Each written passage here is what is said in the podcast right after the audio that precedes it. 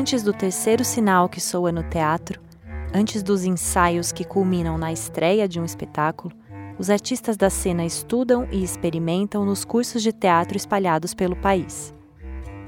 No podcast Aproximações Pedagógicas à Formação do Ator, professores de diferentes escolas contam a sua história, propostas, currículos e muito mais.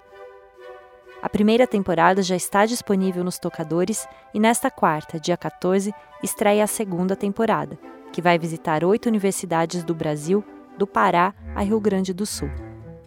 Vem viajar pelo teatro com a gente.